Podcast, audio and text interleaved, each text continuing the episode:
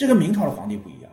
明朝的皇帝是有封地、有地盘的，所以他在地方上，他就这个有时候他会参与一些地方上的一些行政事务，或者至少知道一些，更接地气。清朝的皇子全部集中在北京，全部是在北京开王府，只有一个宅子，没有更大的土、更多的土地，没有到地方去历练的机会，所以这就是一个很大的纠结。既要防止这些皇子做大。同时呢，又必须给这些皇子一定的机会去锻炼，但是，一锻炼他们就有权利了，又怕他们这个权力膨胀，所以这老皇帝非常纠结。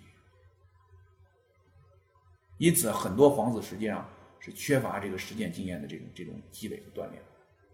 第五个问题就是思维方式教育的这种缺失。这里突出的反应就是嘉庆。嘉庆皇帝上台以后啊。这个时候，嘉庆皇帝遇到了很多新的情况、新的问题，生态环境的破坏、物价的上涨、秘密社会，还有黄河改道，啊，黄河的泛滥、运河的淤塞，还有这个是不是这个漕运要改海运等等等等，遇到了很多新问题，包括这个贸易摩擦，中英之间的贸易摩擦。那对于这些新问题，你要有一种新思路啊，你要与时俱进啊。你要去了解实际情况，做出一些调整和改变。不，嘉庆皇帝遇到这些新问题之后，第一件事马上干嘛呢？把前朝的实录找出来，看一看以前的先帝、前朝的皇帝，像这个啊康熙啊、雍正啊、乾隆，特别乾隆，在面对类似问题的时候，有哪些处理的原则？首先学习，这就不叫与时俱进，这叫墨守成规，这主动把自己的双手双脚捆了起来。时时时处处都要找本本，时时处处都要找先帝留下来的东西，找皇帝的遗训，那哪行啊？所以这实际上是一种思维模式的这种僵化，或者说呢，这就是当时嘉庆皇帝所接受的宫廷教育的一种缺憾。这跟乾隆他的一些安排是不无关系。换句话说，乾隆皇帝自称自己是十全老人，他觉得自己办的很多事儿都办绝了。后代基本上不用操心了，所以这可能也是对于嘉庆皇帝的这种多维思维的训练不足的一个原因。没有多维思维啊，乾隆皇帝本身也是这样，考虑一个问题啊，更多的考虑的是政治影响，比如说对外贸易啊，开关还是不开关，还是闭关，他首先考虑政治影响，防止中外勾结，而不是考虑经济上。啊，是不是能够扩大开放之后增加税收？也不是考虑文化上是不是吸收了西方的文化之后充实和丰富我国的科技文化水平，提高生产力水平，不是这样。过多的考虑政治，那嘉庆皇帝刚才我说了，过多的考虑惯例，这实际上都是思维方式这种教育的这种缺失的表现。第六个问题就是父母如何的恰好恰当的发挥作用。这个里头啊，慈禧是一个非常失败的案例。他对于同治、光绪的这个教育是很失败的，最后造成了同治皇帝对慈禧的不满，儿子对亲生妈妈的不满，光绪皇帝的不爽。所以后来戊戌变法里头，其实就暗含着一种光绪皇帝一党对太后一党的这种啊这种这种造反啊这种不满意，都都宣泄到这个戊戌变法的过程当中。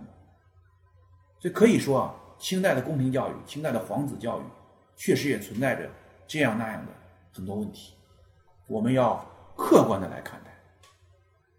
那么，我们在辩证的分析了这个清代宫廷教育的成功之处、可借鉴之处和它的失败教训，或者说我们可以吸收借鉴的地方之后，那下一步，这个我们怎么样来从清代的宫廷教育当中？以史为鉴，鉴古知今，来营造我们良好的这个家风家教呢？我们接下来要讲一讲第三个大问题：鉴古知今，营造良好家风。下面呢，我们来这个跟大家分享第三个问题：鉴古知今，营造良好家风。刚才呢，我们跟大家这个分享了，就是这个，呃。清代的宫廷教育它的成功之处和它的不足之处。那么，我们要吸收借鉴历史经验教训，鉴古知今，目的是什么呢？目的还是为了我们今天来营造良好的家风家教。所以我们接下来我们讲第三个大问题：鉴古知今，营造良好家风。可以说啊，家风，什么是家风？家风就是一个家庭的风气，它包括了这种为人处事的态度和行为准则。那么家风呢，可以说主要它是由家庭成员的态度、作为和氛围营造的。那存在于家庭生活的这种日常当中啊，表现在人们处理日常生活的各种关系的一种态度和行为当中。良好的家风啊。在可以说，在人们的这个成长当中，起了非常关键的作用，是每个人终身的财富。用我们今天的话说，就是一种原生家庭营造的气氛比较好。在这个良好家风的熏陶之下，经过了耳濡目染，接受了各种各样的影响，那么可以塑造一个良好的言行，形成一个良好的习惯，成就美好的人生。那么，在中国的传统社会，这种传统的家风塑造。一般是一种什么样的方向呢？我做了一个简单的概括。首先是倡导诚信崇德。墨子里面就讲，叫言不信者行不果。你首先说话要讲信用，否则你做事情也做不好。三国志里，这个刘备曾经这样告诫后主刘禅，叫勿以善小而不为，勿以恶小而为之。这是崇德嘛？第二个就是家风的塑造方向，读书治学。中国人一直倡导要多读书，孔子就说：“不学诗，无以言；不学礼，无以立。”强调的是要多读书。第三个呢，就是俭以养德。孔子讲叫谨慎节用，以养父母。中国人倡导的就是节俭。你看看这个，我去过美国。你知道美国有很多人是不存钱的，家里存款非常少，崇尚这种消费主义，有钱就花。那中国就不一样，中国人爱攒钱，所以一旦遇到天灾，一旦遇到这个传染病这种疾病，或者一旦遇到经济危机，美国人立马就跳出来了。如果不工作，如果没工作，失业率高，马上没钱了，没法消费了。这怎么办啊？那中国人不会，中国人一旦有了经济危机，就算下岗失业了，还能挺一段时间。为什么呢？有存款，能支撑一段时间。所以从抗风险的这方面来看，中国人的这个抗风险的能力比较强，大概得益于中国这种传统的这种家风塑造的方向，俭以养德，平常牙缝里攒点关键时刻能够起到救命的作用。第四个。是中国传统的家风塑造的方向，家庭和睦。《论语》里面讲，叫事父母能竭其力。唐朝诗人孟郊在《游子吟》当中就说：“谁言寸草心，报得三春晖。”这讲的就是一种孝顺，对待自己的父母，孝顺已经成为了一种人之常情。谁要是不孝，那简直万人唾骂。孟子在《离楼上》当中有提到：“家必自毁而后人毁之。”谁要是不把自己的家庭当回事把家庭给毁了，那后人这个一一直骂他，骂他祖宗三代，被戳金牙骨的。那么第五个方面的这个中国传统的这种家风塑造方向，尊老爱幼。这个就孟子讲：“老吾老以及人之老，幼吾幼以及人之幼。”尊老爱幼是中华民族的传统美德。还有一个谚语叫“出入相友，守望相助，贫病相扶”，就不仅仅有尊老爱幼，还有朋友之间要互敬、互让、互谅、互帮，要帮忙。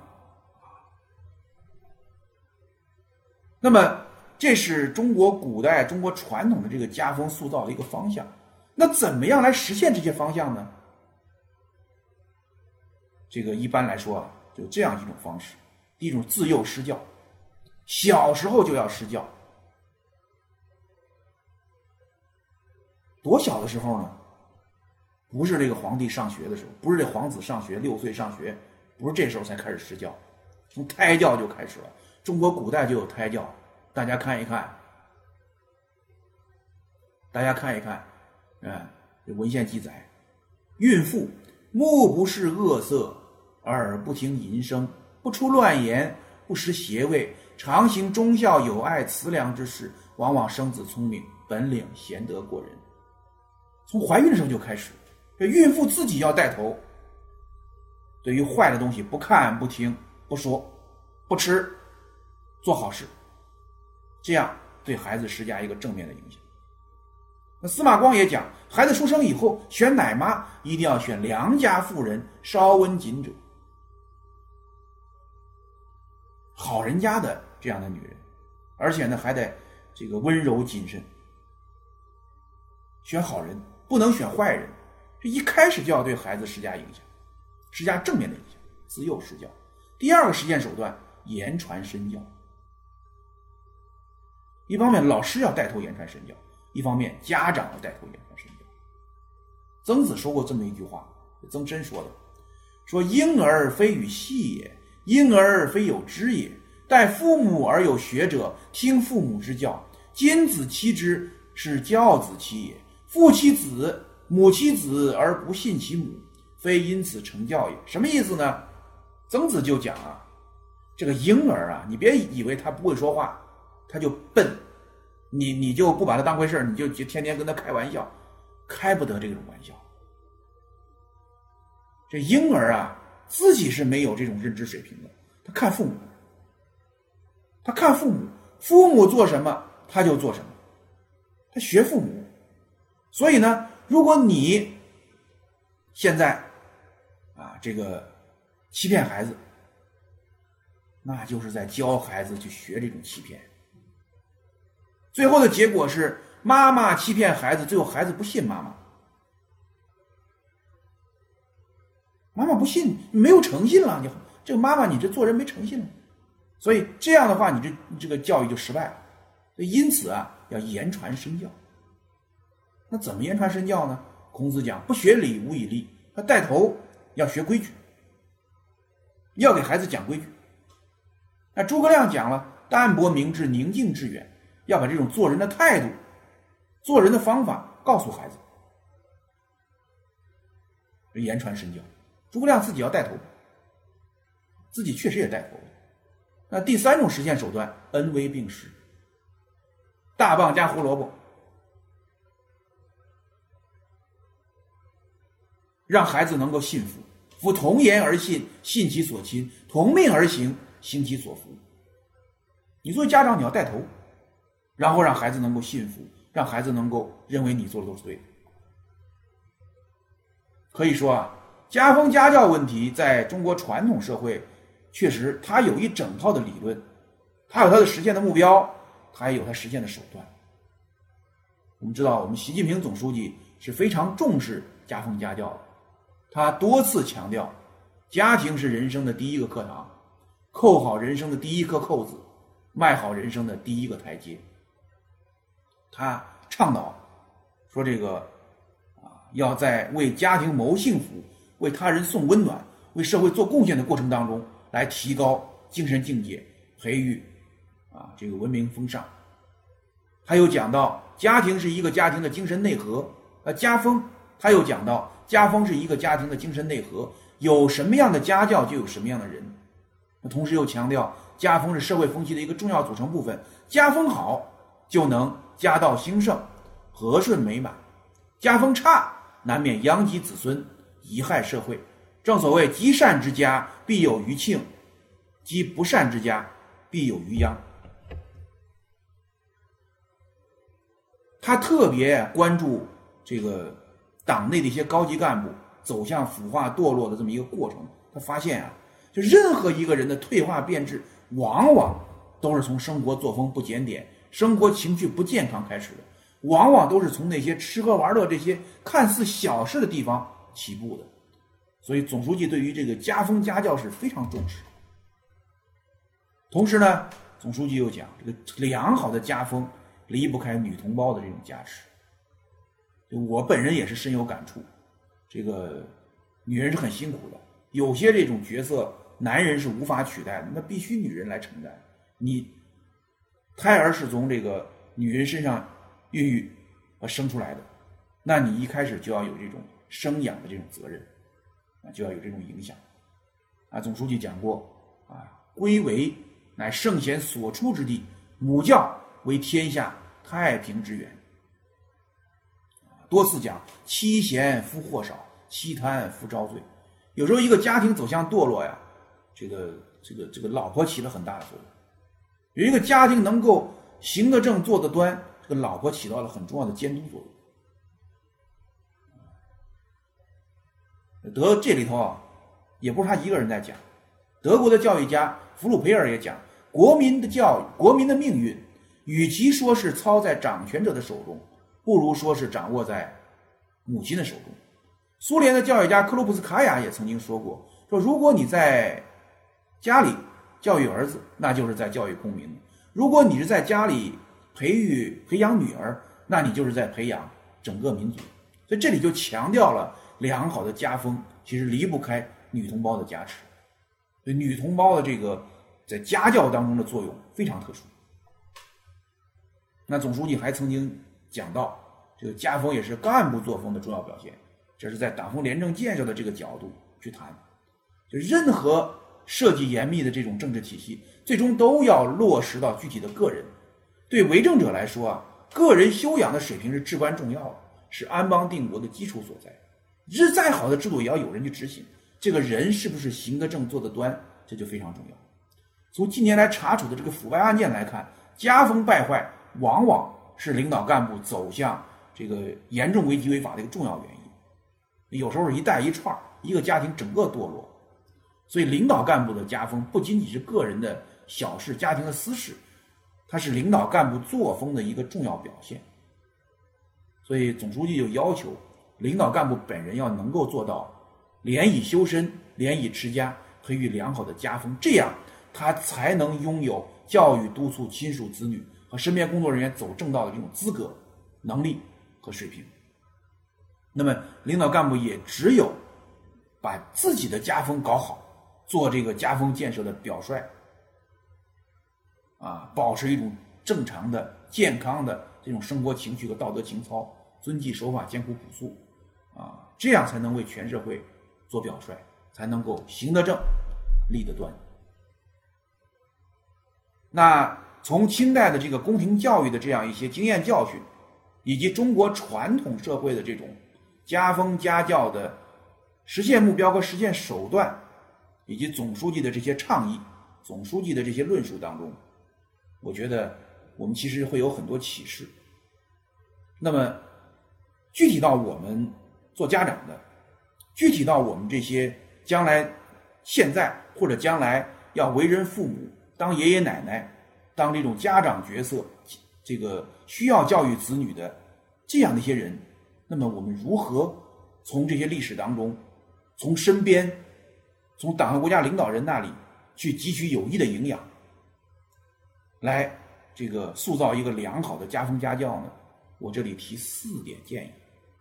第一点建议就是要塑造良好的原生家庭，就是你这个家庭啊，一定要。氛围好，我说什么叫氛围好呢？就是这个，你不一定说你的家里的经济条件如何如何好，这个有时候很难选择。每个家长的能力有限，但是一定要营造一个良好的氛围。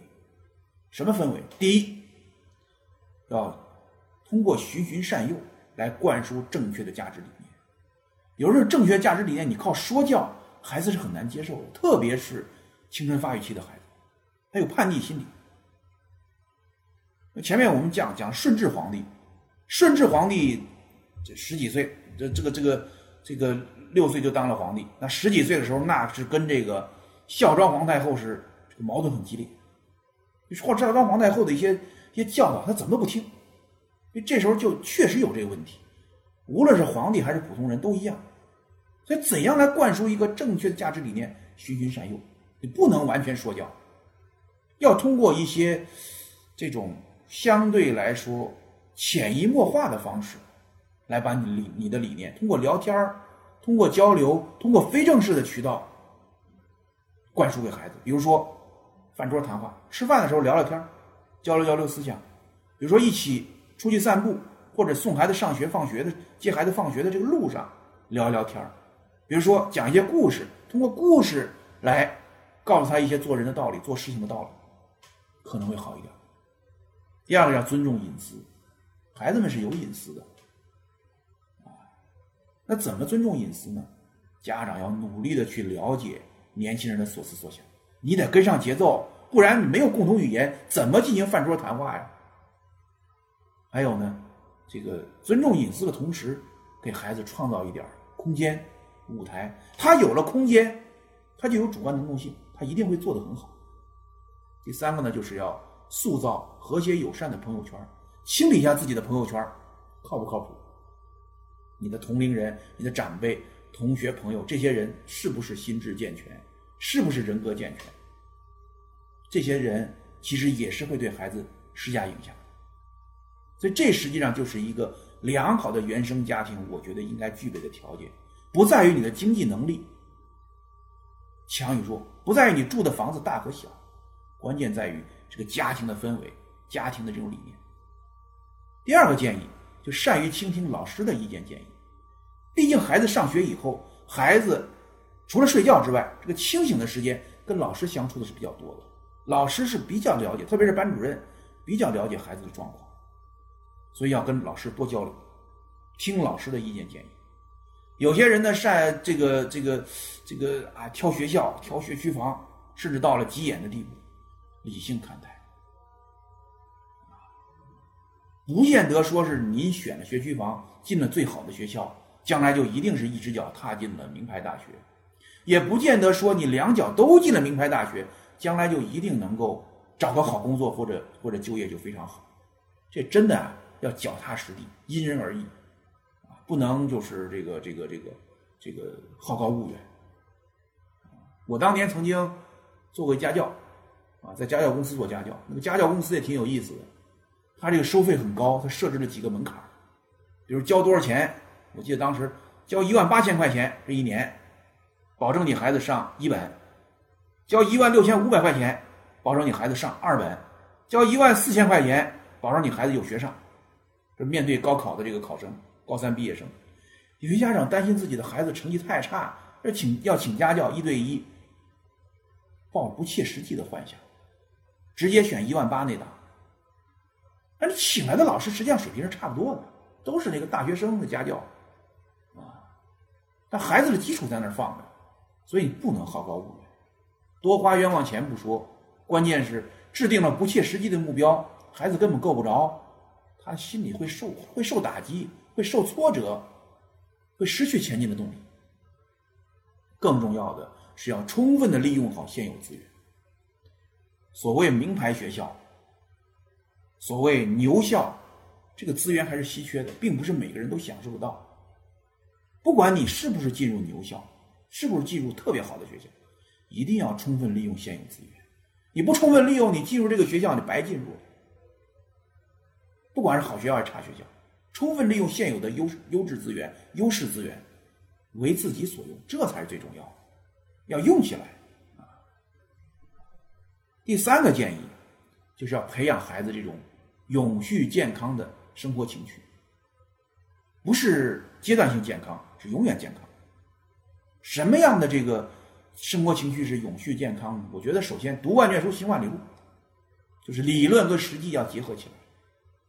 有时候可能要陪伴，让孩子多读书，这个没有坏处，这是一种知识积累的过程。这个看靠手机碎片化阅读是解决不了问题的。行万里路，走一走，看一看，长见识。把书本上的文字跟你的这个眼睛看到的、耳朵听到的东西结合起来，对一个事物会有更深刻、更全面的认识。第三个呢，就是无论是读万卷书还是行万里路，要这个告诉孩子要用眼要卫生，身体是革命的本钱，要注意控制身材，别都都是年年轻轻的近视眼啊，读书距离没掌握好。或者看电脑、看电视太多，自己搞成近视眼了，也别呀，这个读问为什么要行万里路呢？避免变成小胖墩，多走一走，多看一看，加强身体锻炼。有些人觉得啊，我是官二代，我是富二代，我可以躺赚，我拆二代，我每天收房租就好了。不是这样，父辈的功劳簿不是用来躺着的，也不是用来挥霍的。父辈营造了一个良好的一个平台，给了给孩子一个很高的起点。孩子需要什么呢？在这个良好的平台和这个更高的起点上，去往前继续走。你这个平台是用。是用来自我提升的，不是用来躺着睡觉的。这个道理要给孩子讲清楚。第三个呢，就是家长要学会陪伴孩子，孩子学无止境，家长要跟着学无止境。学习是一个终身的过程。那么有时候甚至要做到，家长和孩子都要学东西一样，孩子学什么，家长也跟着学什么。否则，孩子学的东西家长不知道。家长孩子就没有共同语言了，慢慢慢慢，这个代沟会越来越深，没法交流了，会产生家庭矛盾。那有人有的孩子，这个有的家长会说：“哎呦，我还得学这些东西，有的我原来原来都不会。”没关系，如果有基础，你可以捡起来。你不要求你能够做到高考水平，跟孩子一模一样。但是孩子提到什么，比如说孩子说：“哎，我今天学了数学奇化和差，我今天学立体几何。”正方形，啊，我今天学了勾股定理，你得知道啊，你大概心里得有个谱啊。没基础，没记住怎么样？适可而止。你这个不清楚，啊，能力有限，那你起码知道这是怎么回事所以实际上就是通过这种共同的学习，他学什么你学什么，来培育共同语言。同时呢，你看你都一把年纪了，你还学的比他用心。家长给孩子树立了一个良好的这个态度，那我起码态度好，而且呢，塑造了一个榜样。这榜样的力量是无穷的，所以这种耳濡目染的这样一种影响，对于孩子的这种这种作用是不可忽视的。第四个建议，后勤保障。这个后勤保障是有学问的。呃，我我以前我上学的时候就近入学，当然我们。那时候初中要考试，高中也要考试，我都选了离家比较近的学校，不需要家长接送，你愿意接送你随便，但是特别是接你晚上根本接不了，比如这个上晚自习太晚了没点儿，但是现在不行，这个街上人多车多，可能家长是得接送，这方面啊可能需要家长得费点费点心，更重要是做饭，孩子正在长身体的时候，那你这个。这个这个饭菜的供应要科学，要合理，关键还要及时，别回来饿着肚子。啊，买买衣服、买文具、洗衣服，这里有需要注意啊！我强调这个洗衣服，大件衣服家人帮着洗或者洗衣机洗 OK，小件衣服内衣内裤尽量让孩子，他只要有时间，您别替他代劳，啊，自己动手，这是一种动手能力，也就顺手的事儿，洗澡的时候顺便就办了。买文具，有时候也不要带了，因为家长有时候不知道这个这个这个孩子究竟需要什么型号的文具，可能会买错。我这里啊就有一个教训，就是当年这个我爸给我买了很多 HB 铅笔，后来那个高考的时候那个答题卡呀，这个它上面写的是二 B 到 HB 都行。所以后来呢，我就拿这个铅笔就去涂涂卡，我们就出了一个奇葩的事情。我这高考的数学就成绩出来个分特低，分特低呢就把总分带下来了。后来学校就想办法联系这个省招办，省招办就把那个答题卡单独调出来了，一看我那那张填涂卡那个选择题那张填涂卡没记分后来不错，人招办副主任又手改了一遍，把那分最后给我加上了。这多年以后，我就在回忆这个事情。我当时用的是这个 HB 铅笔，是不是这个 HB 铅笔涂出来这个碳素在机器上不显示，或者显示的不清楚呢？我不知道。再后来，上大学以后，我从大三第一学期开始考六级，每次成绩都稳定在五十多分的水平。我其实这个英语水平啊，我四级考六十多分，六十八点五，我记得。我六级，我觉得自己水平也就六十多分的水平，也不是很高，但是能及格。但是回回都是五十来分，还特稳定，百思不得其解。后来这个问题就延续到研究生阶段了。到研究生阶段，这个六级如果再不过，就太丢人了。后来有一天呀，研究生一年级的第二学期，有一天进宿舍楼。宿舍楼门口放了张人民日报，我就顺手拿了回去看，一看就发现说这个报纸上有一一条新闻，说现在有很多这个铅笔是劣质铅笔，涂的答题卡上这个字儿不显，在机器上读不出来，我当时心里一咯噔，后来我就回我这个这个这个这个铅笔盒里去找，我一看我用过的铅笔全是那些 HB 铅笔，而且都是那一批我爸很久以前。从商店里买的，我说坏了，这批铅笔的质量究竟有没有问题？心里是一点底都没有。哎，那纳闷了，为什么六级我能，为什么六级过过不了五十多分，四级能过呢？那也许我四级可能不是六十多分的水平，应该是八十多分的水平。最后因为这填涂卡深一脚浅一脚，最后给六十多分，不好说。那这样吧，我去换个铅笔，我就到人民大学旁边的家乐福，我买了最贵的二 B 铅笔。买两根儿然后参加这个研究生一年级第二学期的这个英语的六级考试，哎，最最后成绩出来了，六十二点五，及格了。后来我就认准了这个铅笔的问题，有可能是铅笔的问题，而且这个铅笔选的不对，所以以后啊，我都只选二 B 铅笔，不用 HB。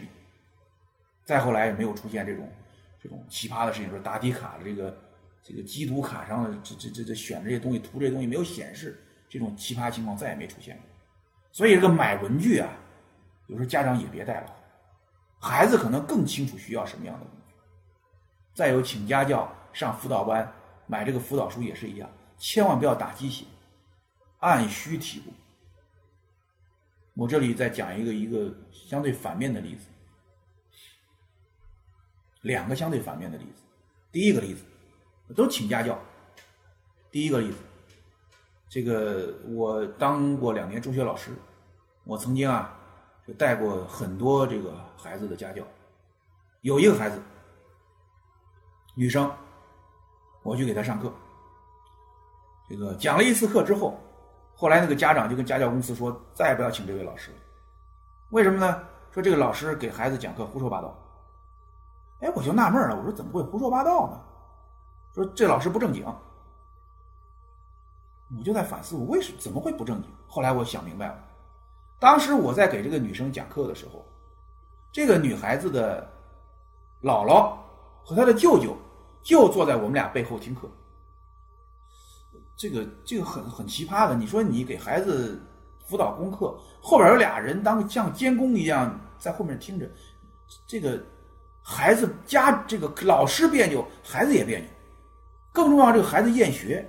所以我就给孩子讲了几个段子、笑话，也不是荤段子，就讲几个笑话，让孩子能够把注意力集中一下，让他的情绪能够放松一点。那这样也就成了罪名，说这老师不严肃，说老师讲段子胡说八道，那我就真的没辙了。所以这属于一种非常极端的例子。另外一个家教的例子是这样的：这个有一个孩子啊，请请我做家教，高三的最后一个阶段，最后一个月。请我去家教讲五次历史课，第一次课啊晚上六点多钟上门去了，一问我就问他第一个问题，我说这个新航路开辟有地理大发现，这世界史上非常闻名的啊地理大发现有几个代表性人物，四个代表性人物，你把这四个代表人物的人名告诉我。这女孩子不知道，你不知道是吧？你这基础是有点差。那我现在告诉你，啊，迪亚士。到了好望角，没再没再继续走，拿加马绕过好望角，到了印度国岸。哥伦布发现了新大陆，到了古巴，美洲新大陆。这个麦哲伦环球旅行，环球航行，记着没？记着了。好，那下面接着补别的课。到第五次课，这我这是基本上天天来啊。到第五次课，第五天。上来我问他，我说第一次课我给你提了个问题，这个第一次课我给你提了个问题，什么问题呢？这个就是啊，这个新航路开辟的四个代表性人物是谁？我当时你不会，我跟你讲了。现在我再问你一遍，这新航路开辟的代表人物有谁？孩子还是不知道。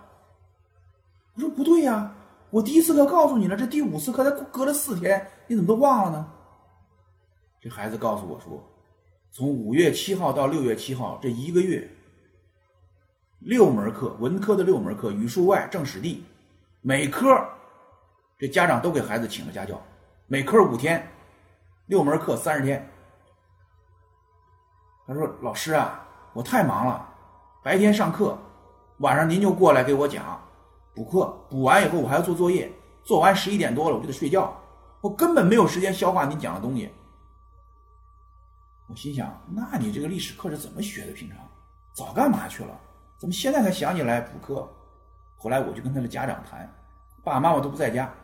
跟老人谈，老人说我们也没办法，孩子基础这么差，我们只能每科都请老师给他硬塞硬灌。所以这种请家教的方式啊，费而不惠，花了很多钱，效果并不好，孩子什么都没记住，他全蒙圈了。所以实际上我们讲这个功夫还是在平时，你要补课要补就早点补，不要等到高三最后一个学期最后一个月才想起来，这样。给孩子施加的压力太大，他大脑会崩溃的。而且一直补到六月七号，第一天都考完了，晚上还要请家教来补课，那对于保持第二天的考试状态一点好处都没有。所以，这个请家教是有学问的，因材施教，什么地方缺，什么地方补，而且呢，适可而止。我这里还讲一个正面例子。这个我到北京上学，我就发现有些北京的孩子啊，这个学习好的那是真真的很优秀，学习不好的那是真的挺糟糕的。我们当时大学本科班有一个同学去做家教，啊，到一个孩子家里去，那孩子是个艺术类考生，那个成绩是真差，差到什么地步呢？这数学课一百五十分满分考十五分，大家都震惊了，怎么考这么低？啥也不会啊！选择题，你这全选 A，你也或者全选 B，你也不至于只靠十五分瞎胡乱选的，几乎不会。后来你说这怎么办啊？这孩子要厌学。最后呢，这个，这个，这个，我们这这位大学同学想点招后来再过再过了几个月，又一次考试，考了四十分还是不及格，但是比那十五分是有很大的进步的。家长非常感激，分涨了一倍多呀。为什么会这个涨了一倍多呢？后来这大学同学告诉我，说他根本就没带着孩子上课，带着孩子两个小时有一个半小时打游戏，俩人一块打，剩半个小时学习，给他讲讲题。这样的话呢，他通过这种方式，一个是拉近了老师跟这个孩子之间的距离，俩人就就没没有没有代沟了，没有界限了。第二个呢，你先让你打打游戏，让你这个脑子清爽一点，或者说后打游戏，先讲题，让你把题做会了，把这个打游戏作为一个奖励，这样通过这种刺激，通过这种放松，让孩子的这种厌学情绪得到了缓解，激发他的这种主观能动性。你知道，北京的孩子啊，有些孩子学习是不用功，但是相当聪明，一点就透，所以，所以这也是一个因材施教的一个案例。因此，我们讲这个后勤保障还是有学问的，啊，不是什么家教随便都能请，真的是要联系实际，真的是要从实际出发。可以说啊，我们今天讲家和万事兴，千千万万的家庭家风好，子女教育的好，那么这些家庭组合起来，这些子女组合起来的整个社会这个风气才能有一个好的基础。每一个家庭都是社会的一个单元，每一个家庭都是这个国家的一个细胞。每一个家庭的家风好，千千万万的家庭才能为国家的发展、民族的进步、社会的和谐搭建一个重要的基点。所以，我们要努力的去营造社会主义家庭文明的新风尚。什么新风尚呢？爱国爱家，相亲相爱，向上向善，共建共享。这其实也是中国古代的这种传统的家风家教的理念，以及清代的这种宫廷教育所灌输的理念集合在一起的一个综合体。那么今天啊，我们跟大家分享了清代宫廷教育及其对于当代家庭的这个家风家教的这样一种历史启示。我想呢，应该会对大家有所帮助，有所裨益。呃，讲座到此结束。不到之处，敬请批评。